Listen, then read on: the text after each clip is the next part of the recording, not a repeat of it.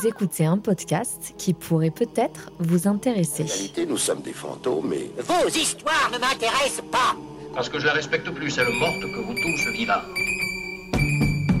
Fleur de Cactus est un podcast qui parle de la mort, mais aussi de la vie. La vie et la mort ne va pas l'un sans l'autre, la valeur de la vie n'existant qu'à travers sa finitude.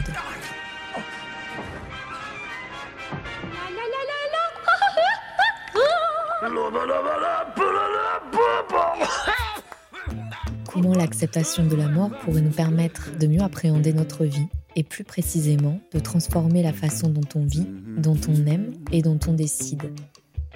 Je suis Susanna Darcambel, créatrice de ce podcast, et je vous souhaite une très belle écoute. Quand j'ai perdu ma mère, j'ai perdu tout repère. Et euh, je ne faisais absolument plus rien à part travailler parce qu'il fallait bien que je gagne ma vie. Mais je n'avais vraiment plus aucun intérêt, plus goût à rien. Et ce roman que j'avais commencé à écrire juste avant que ma mère parte, je l'avais aussitôt euh, arrêté. Enfin, de toute façon, ça s'est fait naturellement. J'ai je, je, oublié que j'avais commencé un roman. Et c'est quelques mois plus tard que par hasard, j'ai rouvert mon ordi, je suis retombée dessus. Astrid Elchami est l'invitée de ce cinquième récit de vie. Elle a écrit un livre en 2012, Je suis comme vous, unique, qui avait été primé comme le meilleur livre numérique de la FNAC. C'est un roman au contour autobiographique dans lequel elle raconte la période de deuil qui a suivi le décès de sa maman qu'elle a perdue à l'âge de 25 ans. Voilà, et puis du coup, je me suis donné un unique objectif, c'était de terminer ce roman. Et après, je savais pas ce que j'allais faire, mais au moins, c'était de terminer ce roman. Et du coup, ça m'a aidé pendant les, mois qui ont suivi, l'année qui suit. Et tu parles de perte de repères, et justement, dans la réflexion que je mène sur le deuil, ce que j'ai ressenti dans les différents témoignages que je lisais, c'est cette perte d'identité en fait qu'il y a lieu quand, euh, en l'occurrence, quand on perd sa maman. Je pense que c'est d'autant plus fort. On n'est plus euh, la fille d'eux, mais et qui on est en fait. Et donc euh, on retombe sur la question un peu existentielle qui suis-je? Comment toi tu as vécu cette cette crise existentielle? Je ne sais pas si on peut le dire comme ça parce que je, je, je n'étais pas à ta place. Ah bah si, c'était une crise. c'était une crise parce que en fait, je pense que on, on, en tout cas pour ma part, j'ai parlé de, perte de repère parce que on est avec sa maman, on arrive sur Terre avec sa maman et effectivement, je crois qu'il y a un lien. Surtout moi, j'avais un lien avec elle euh, assez euh, assez magique, même si on avait une relation parfois un peu pudique. Mais euh, tout d'un coup, elle est plus là et on se retrouve un peu comme seul sur Terre, tu, tu, perds ton pilier, tu perds un peu ton, ton phare. Moi, mon, mon, père, je me souviens, il avait dit, parce qu'il, même s'ils étaient plus ensemble, il adorait ma mère. Il a écrit une lettre où il disait, c'est la seule lettre de sa vie, hein, où il dit, c'était la, la, tour Eiffel, le phare de sa vie, quoi. Donc, effectivement, je, je me suis retrouvée démunie et euh, je pense qu'un enfant, quand il perd sa, sa mère ou son père, il, il y a quelque chose qui disparaît sur le moment avec. Puis tous les conseils qu'on peut peut-être rechercher auprès euh, d'une personne proche où on a un amour inconditionnel aussi. Et à 25 ans Oui, exactement. Ben, moi, j'avais 25 ans et je pense que c'est ça qui est super difficile. En fait, à 25 ans, tu as encore tellement la vie devant toi. Et euh, tu... moi, à l'époque, en plus, j'étais assez paumée dans ma vie. Enfin, j'étais vraiment dans une zone de flou. Donc, quand je l'ai perdue à ce moment-là, là, c'était vraiment le néant, quoi. Enfin, une traversée du désert vraiment très longue. Et euh, tu n'as plus ta mère pour demander des conseils, tu n'as plus ta mère quand ça va pas. Quand tu es malade, il n'y a plus personne. Enfin, il y a, y, a, le papa, évidemment, mais euh, bon, voilà, tout dépend de la relation. Et encore une fois, je pense que dans la mère, il y a cette douceur, il y a ce côté très protecteur qui, qui joue beaucoup. C'est pour ça que je pense que quand même on perd sa mère et qu'on a 50 ans, il y a quelque chose qui se passe. Et, euh, et, voilà, et c'est vrai que pendant ces années-là, de 25 euh, à un peu plus tard, ça a été dur de faire mon chemin parce que je l'ai fait vraiment seule, quoi. Et puis, euh, du coup, toutes les décisions, tous les doutes, ils te reviennent à toi. Alors, d'un côté, c'est que du coup, tu, grandis aussi d'un coup. Et puis, en plus, je pense que quand on a 25 ans, on, est aussi dans une période où tout va bien. On, a envie d'être attirante, on a envie aussi d'être aimable pour les autres. On n'accomplit aucun critère en fait euh, de cette injonction au bonheur, de cette injonction à la perfection véhiculée par euh, les médias, par euh, les séries. Non, rien. Et donc j'imagine que quand on a 25 ans ou la vingtaine, c'est très très dur de, de vivre le deuil et de le vivre de manière expressive. Expressive et poursuivre ton quotidien qui est obligé de se poursuivre tout simplement par, euh, par le travail, payer son loyer, des, choses comme ça. Donc, euh, ouais, c'est pour ça, tu as vraiment raison parce que parce que c'est vrai. Et euh, c'est vrai que moi, le, travail, cela dit, je le recommande. Moi, ça m'a ça m'a permis aussi, tu vois, de me lever tous les matins, même si je pleurais dans le métro à chaque aller-retour. tu apprends à te faire confiance. Mais après, Néanmoins, j'ai toujours eu aussi ce côté euh, spirituel où euh, quand j'ai besoin de quelque chose, je le demande à ma mère et je le demande encore aujourd'hui et je le demande au présent.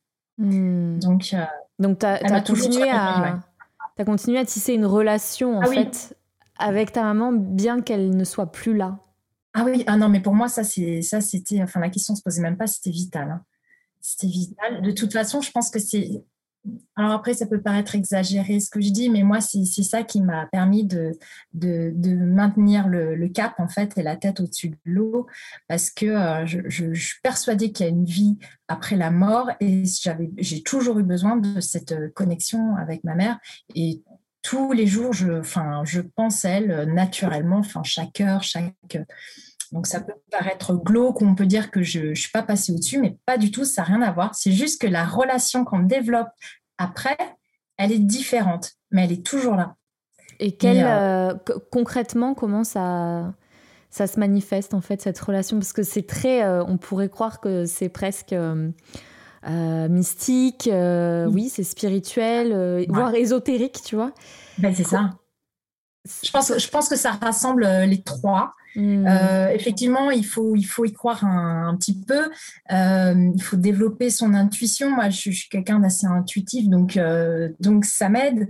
il faut être en bonne condition. Alors, si je, je le fais, je le demande à travers mes rêves. Je suis quelqu'un qui, hmm. je suis très centrée sur mes rêves. Je me suis toujours souvenue de tous mes rêves. je demande à ma mère ou je demande quelque chose qu'elle me donne le message par le rêve, mmh. ça ça marche pas toujours. Et néanmoins, si ça marche, ça arrive pas en. Voilà, j'ai demandé, il arrive. Ça peut prendre quelques jours. Euh, je fais pendule de temps en temps. Je, je, il y a une clairaudiente que j'aime bien, c'est très rare, mais voilà, il y, a plein de, canaux possibles mmh. pour entrer en, en, contact ou tout simplement par la, la pensée. Et euh, en fait, quand on est calme avec soi-même et qu'on développe tout un champ de un peu spiritualité, on arrive à rentrer en connexion. Voilà, c'est une espèce de, magie qui s'opère et, euh, c'est merveilleux. Et donc, ça se traduit aussi, le plus souvent, ça se traduit par des signes.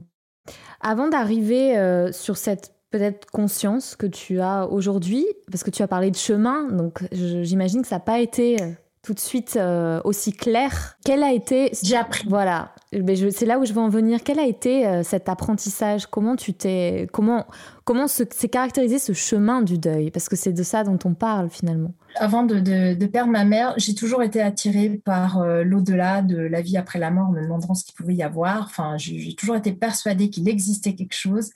Donc j'avais déjà un petit peu de connaissances là-dessus. Après, c'est vrai que quand j'ai perdu ma mère, euh, au départ, ça n'a pas fonctionné du tout parce que j'étais dans la colère euh, plusieurs mois. Et quand on est hum, un peu brouillé avec soi-même et qu'on a une mauvaise onde, qu'on est triste, on ne peut pas rentrer, enfin moi je pense, on ne peut pas rentrer en, connexion, développer son, côté intuitif. il faut être bien avec soi-même. Et ça, je l'ai compris, on va dire, euh, au fil des mois, voire au fil des années j'ai quand même mis du temps à m'en remettre. Et euh, c'est seulement en constatant qu'il fallait être vraiment bien et en harmonie avec soi-même qu'on pouvait avoir euh, une connexion. C'est sous un soleil de plomb que nous suivons le corbillard jusqu'en haut du village pour rejoindre le cimetière. Avant, nous faisons une halte sur la route pour que ma grand-mère puisse, de sa fenêtre du salon, lui dire au revoir. Il faut se mettre dans le contexte. Elle n'était même pas au courant que ma mère couvait un cancer. C'est ce matin même que nous lui avons appris qu'elle venait de perdre son premier enfant. Ces 96 ans nous ont fait craindre un choc émotionnel qu'elle ne pourrait peut-être pas supporter. Elle n'ose alors prononcer un mot, seulement des petites larmes et des tremblements. Ses yeux n'en reviennent pas. Comment sa fille a pu partir avant elle N'ayant plus la force de marcher, je lui promets de jeter ma rose en son nom. J'obtiens un sourire timide. La sagesse fait le reste. Nous voilà enfin nez à nez avec le tombeau familial dans lequel messieurs ponts funèbres libèrent une place. Un grand silence règne, excepté des sanglots qui continuent de couler. Alors que le plus douloureux des moments arrive, je me revois encore enfant jouer à cache-cache pendant que mes tantes et ma mère arrosaient les fleurs de notre caveau. Elles discutaient, priaient et rigolaient. Que c'était agréable. Aujourd'hui, c'est moi qui fonds en larmes quand je les vois glisser son cercueil dans ce fameux tombeau. Cette image, je le sais, restera jamais gravée dans ma mémoire. Elle est terrible. Comment est-ce possible que ce soit ma mère qui rentre dans ce bloc de pierre? Mais vais-je finir par me réveiller à un moment donné? Pourquoi je me sens vide, transparente et à demi morte Je préférerais sincèrement l'être totalement, au moins je me passerai de cette souffrance que je ne parviens pas à maîtriser. J'aimerais que ce jour n'ait jamais existé, ou du moins s'il avait pu être retardé de quelques années. Au lieu de cela, c'est un fantôme qui m'a capturé. Et il ne me reste qu'une pensée pour me rappeler que je suis encore de ce monde. Je hais Dieu, je hais les croyances et je hais la vie qui m'a volé ma maman. Dans ces lignes, on sent un vertige, beaucoup de tristesse liée à la perte. Et pourtant, aujourd'hui, tu es là, avec deux enfants, donc tu t'es marié, tu as un travail, tu es donc passé par des moments à l'opposé de cet instant que tu viens de lire. Qu'est-ce qui t'a permis de, continuer à, construire ta vie? Et, de franchir ce, de se laisser traverser par la colère et de pas rester avec cette colère-là eh ben, ce qui m'a permis, c'est tout simplement que je. Déjà, j'avais que 25 ans. Donc, j'avais il fallait que je m'en sorte. Euh, je suis quelqu'un de, joyeux, d'heureux, naturellement spontané. Et pendant ces années-là, je me suis vraiment fanée. Mais ma mère m'a appris toujours me battre et à regarder de l'avant. Enfin, donc de toute façon, il était primordial que, je m'en sorte. Et puis j'ai voilà, j'ai souri à la vie. En fait, je pense que c'est ça. le décès de ma mère m'a aussi permis après de comprendre à quel point la vie c'était super important et, euh, et, du coup de relativiser beaucoup plus de choses. Et en fait, après cette phase de colère, je me suis transformée. J'ai compris beaucoup de choses super sympas en fait sur moi-même, sur l'existence, sur la vie. Je me dit, il faut en profiter à fond.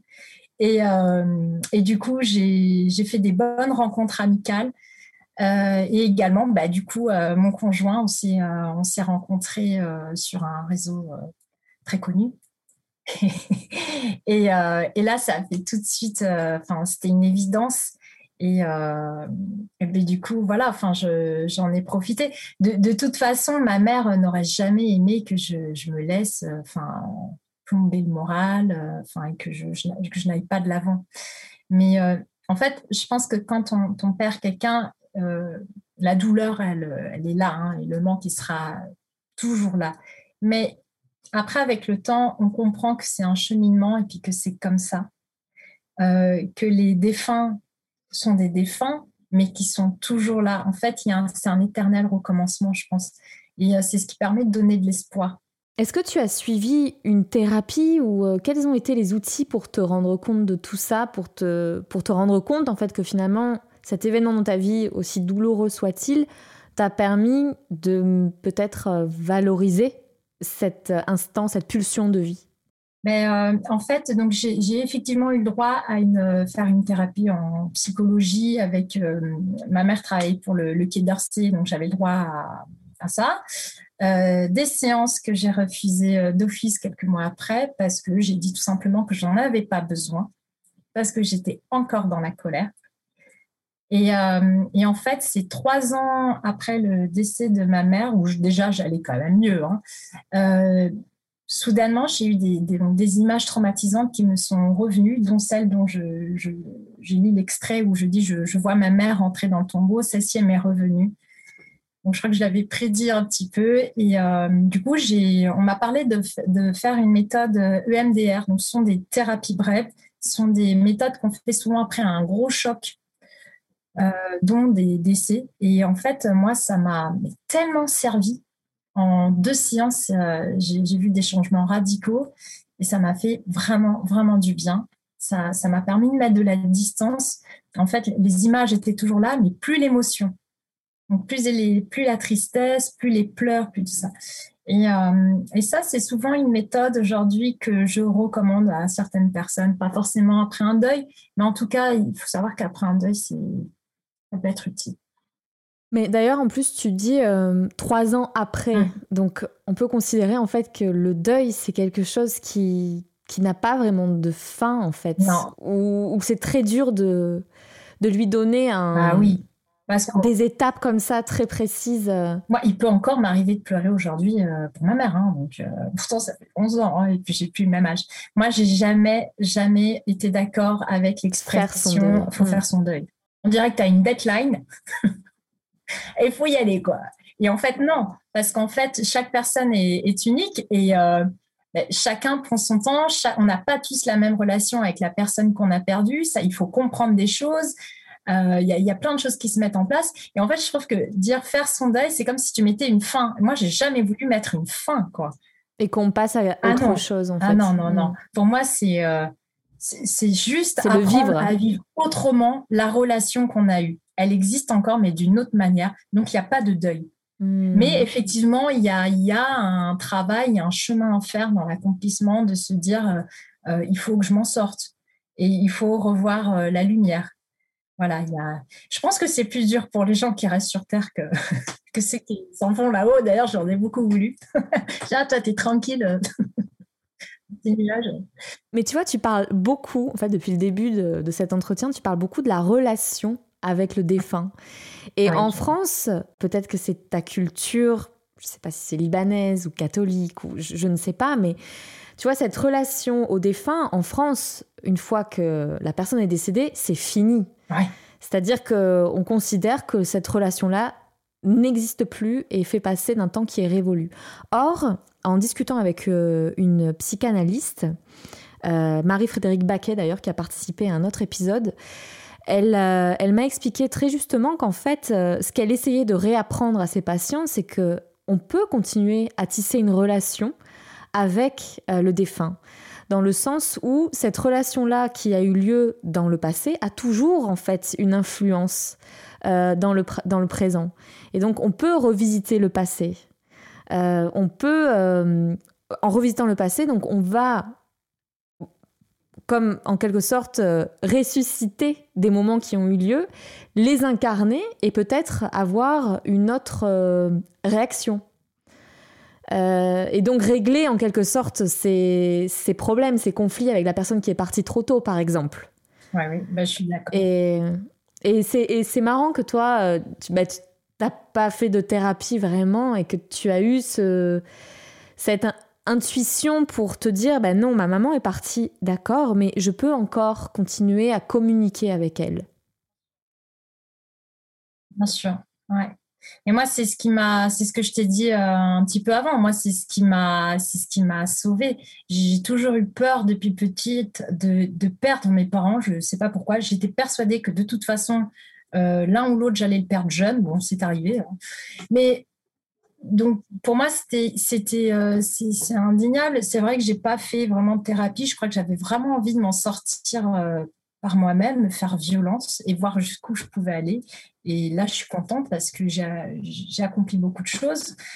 Euh, mais c'est vrai que j'ai du mal à comprendre quand on, me dit non, il n'y a plus rien après la mort. C'est quelque chose qui, que je trouve assez euh, aberrant. Pourtant, je ne suis donc mon père est, libanais, musulman, ma mère était euh, catholique française. Moi, je ne me suis jamais sentie appartenir à, une religion. Je ne crois pas en Dieu. par contre, j'ai d'autres croyances, mais du coup beaucoup plus magiques euh, comme ceux qui partent là-haut. Quoi.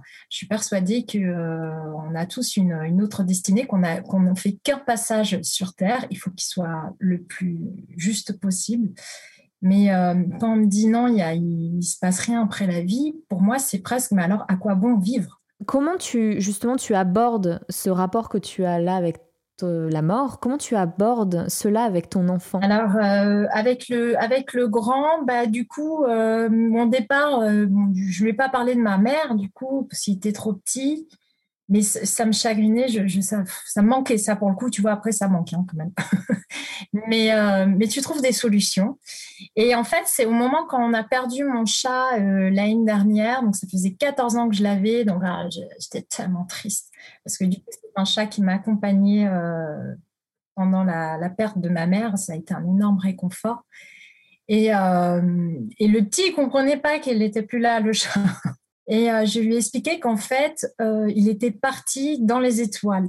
Et ça tombait bien parce qu'au-dessus de ce, sur le plafond, au-dessus de son lit, j'ai mis les étoiles fluorescentes. Quand tu éteins, ça s'allume.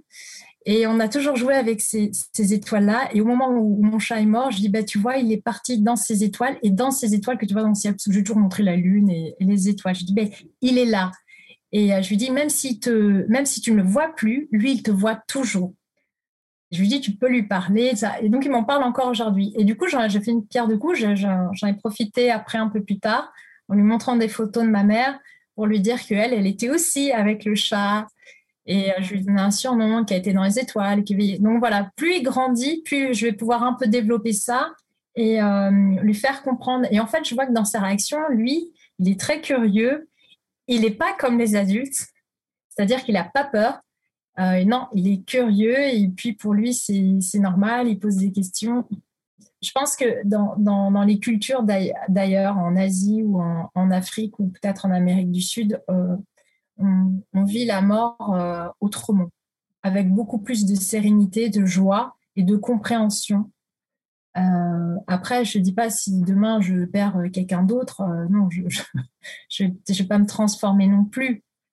Mais mais en tout cas, la, douleur, la tristesse, c'est sûr, seront au rendez-vous. Mais euh, j'aurais compris certaines choses. Justement, est-ce que c'est plus facile pour toi maintenant de vivre d'autres types de deuil depuis le décès de ta maman? Parce que finalement, on vit des deuils tout le temps à travers des ruptures ou à travers la perte d'un emploi, à travers un burn-out, à travers la maladie de quelqu'un, à travers sa propre maladie. Comment toi, tu, du coup, on a parlé de ton rapport à la mort, mais quel est ton rapport à la vie? Mon rapport à la vie, euh, forcément, c'est vrai que parallèlement, ça a développé le côté je ne sais pas de quoi demain sera fait. Euh, on peut toujours avoir des mauvaises nouvelles. Euh, il y a toujours cette peur, évidemment, qu'il arrive quelque chose, mais tout ce qui est en fait du quotidien, si on parle des du quotidien, perdre son boulot, ça me fait pas du, enfin, je vais pas dire que ça me fait pas du tout peur, mais en tout cas, c'est pas, c'est pas une crainte c'est pas une crainte parce que euh, je sais rebondir, j'ai toujours su rebondir et, me débrouiller. Euh, les ruptures, euh, après, c'est une question de philosophie aussi, je pense. Hein. Les ruptures, ça fait partie de la vie, quoi, tout simplement. Hein. En fait, on n'arrive pas sur Terre pour avoir un chemin tout tracé jusqu'au bout, quoi, avec des idéaux. non, ça, je pense que ça n'existe pas et c'est ce qui fait aussi que la vie, elle, est, elle peut être super belle comme elle peut être hyper dur, quoi. Mais, euh, mais voilà, après, les, les, maladies, euh, c'est vrai que j'en ai eu autour euh, de moi a pas si longtemps. J'essaye, en fait, quand je vois que mon cœur bat trop vite de la nouvelle, j'essaye de, souffler, de relativiser, de me dire étape par étape. Et en fait, je pense que c'est comme ça la vie, c'est étape par étape. Il t'arrive un problème, un pépin, il faut essayer de, voir ça et pas plus loin et de le régler et après on verra. C'est vrai qu'aujourd'hui je fonctionne beaucoup comme ça. En off, on, s'était dit que je reviens un peu à l'écriture de, ton livre, ton premier livre. Je t'avais demandé si euh, l'écriture n'avait pas été euh, peut-être euh, un outil thérapeutique pour soigner ce, ce, chagrin, pour, pour apaiser cette douleur. Et en fait, toi, tu m'avais répondu que pas du tout. Non, Franchement, je, non, honnêtement, pas vraiment. Je sais que l'écriture est une thérapie euh, et qu'aujourd'hui, si j'ai besoin d'écrire parce que je ne suis pas de bonne humeur, je ne vis pas bien, je suis triste, ou même je le conseille, hein, tenir un journal, ça marche. Mais moi, à l'époque où j'ai écrit ce roman, euh, j'ai versé pas mal de larmes sur certains passages Mais euh, je peux dire, non, ça n'a pas été une thérapie parce que même après la sortie, je enfin, je pas bien.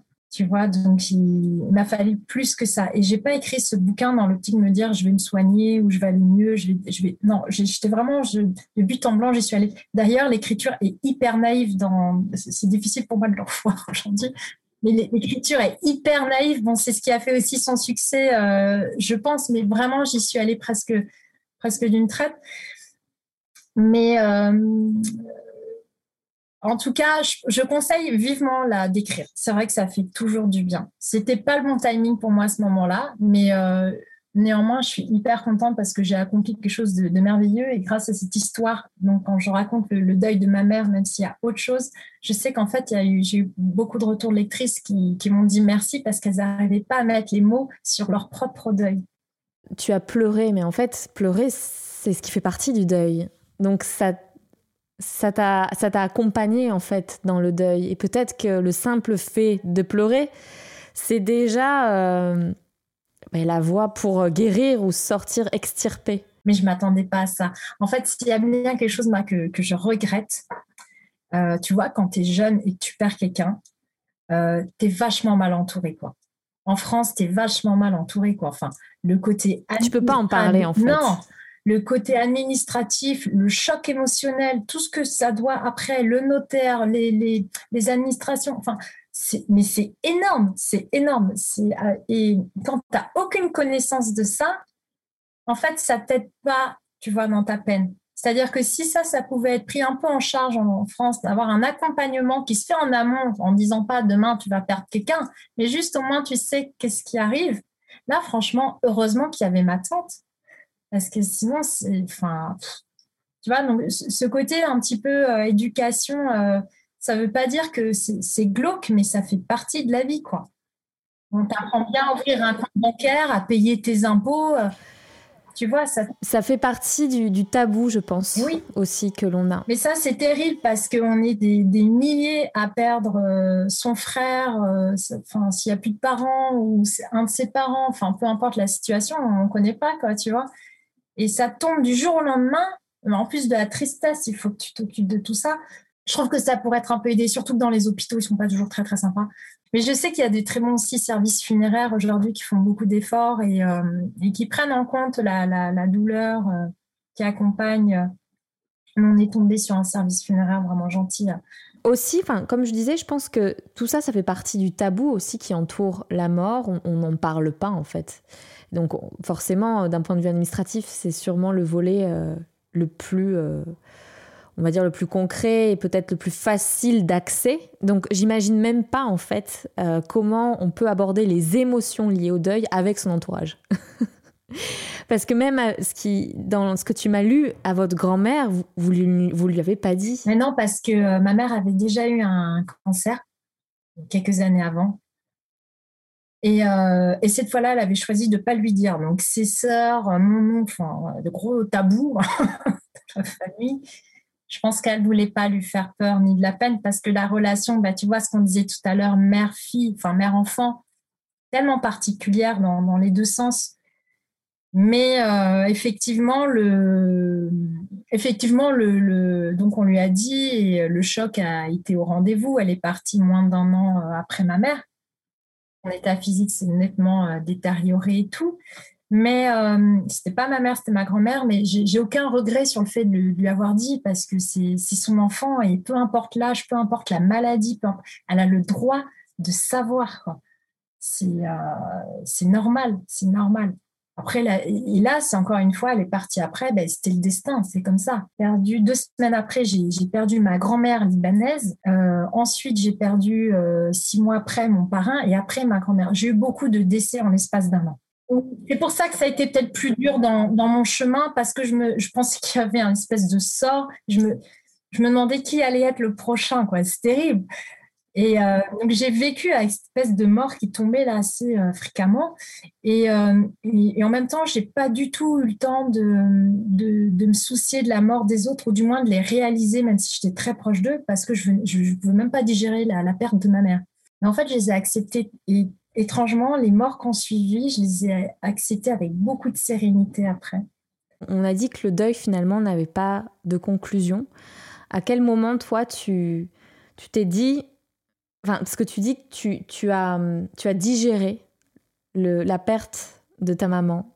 Quel a été ce déclic en fait? J'imagine qu'on ne s'en rend pas bien compte, mais à quel moment tu t'es sentie beaucoup plus euh, sereine et apaisée? Je pense quand j'ai compris que la vie, elle était, elle était belle. C'est tout con, hein, c'est un peu cliché, mais euh, quand, quand, on vit une perte, après on comprend mieux les choses. Et euh, qu'en fait, il suffisait de pas grand-chose pour être heureux, tu vois. Et c'est vrai qu'après, quand j'ai accepté tout ça, il y a eu une espèce de sensation, une légèreté qui, qui, s'est imprégnée en moi et euh, tout a glissé après, tu vois. Donc effectivement, le, on le voit pas, ça tombe pas comme ça, c'est pas du jour au lendemain, mais progressivement, si on regarde un peu dans le rétro, on se dit ah, en fait c'est en fait c'est cool. Ouais, puis je pense que les, les, émotions sont tellement intenses en fait au moment du deuil que même un rayon de soleil ou, euh, moi je sais ce qui m'avait fait du bien c'était un gâteau au chocolat que mon père m'offrait tu vois quand j'étais dans une période de deuil très intense. Et en fait tu te souviens que tu peux te sentir bien effectivement effectivement. Mais c'est pour ça aussi que après tu je pense quand je, je te parlais tout à l'heure il faut se faire violence. Effectivement il, faut vouloir s'en sortir hein ça ça vient pas tout seul si on est vraiment dans un gros chagrin. Il faut il faut relever la tête et marcher de l'avant et puis euh, tant qu'on peut traverser le feu, ben on le traverse quoi, tu vois. Et après ça passe. Et après on se rend compte que bon finalement beaucoup de choses euh, sont pas si graves que ça quoi c'est surtout ça. Et puis, elle est tirée confort. Moi, je, je, me noyais dans les séries. À l'époque, c'était Gossip Girl. Je voulais rentrer dans la télé, genre chez ça euh, le soir. et ça, c'est bête, mais ça m'a vachement fait bien. Moi, c'était Grey's Anatomy. Mon cousin me dit mais qu'est-ce que alors tu justement, avec ma mère, pendant son cancer, on il y avait Dr House tout le temps. à chaque fois, on rigolait, on disait oh, si seulement on pouvait avoir Dr House pour te soigner.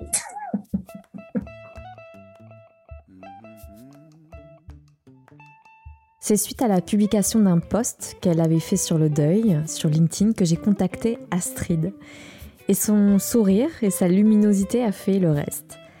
Parler du deuil, libérer la parole autour du deuil n'est pas mince affaire. C'est un état de douleur tel que notre façon de se présenter au monde peut sembler lugubre, triste, peu séduisante et donc très vite disqualifiante dans le monde du travail ou en société de manière générale, une société qui prône une injonction à la perfection, et pourtant nous serons tôt ou tard confrontés à la perte d'un proche, confrontés au chagrin. Embrassons nos deuils. C'est peut-être euh, l'injonction principale de Fleur de Cactus. Parce que ces deuils nous obligent à regarder en nous, pour pouvoir se connaître dans les moments les plus durs afin de voir au-delà de la bienséance, au-delà des masques derrière lesquels on se cache, et agir en conscience pour être libre.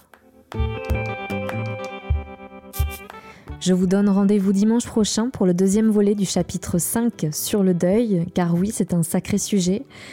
Le premier volet abordait les émotions liées au deuil. Maintenant, nous allons parler de ce chemin vers la guérison, vers la lumière.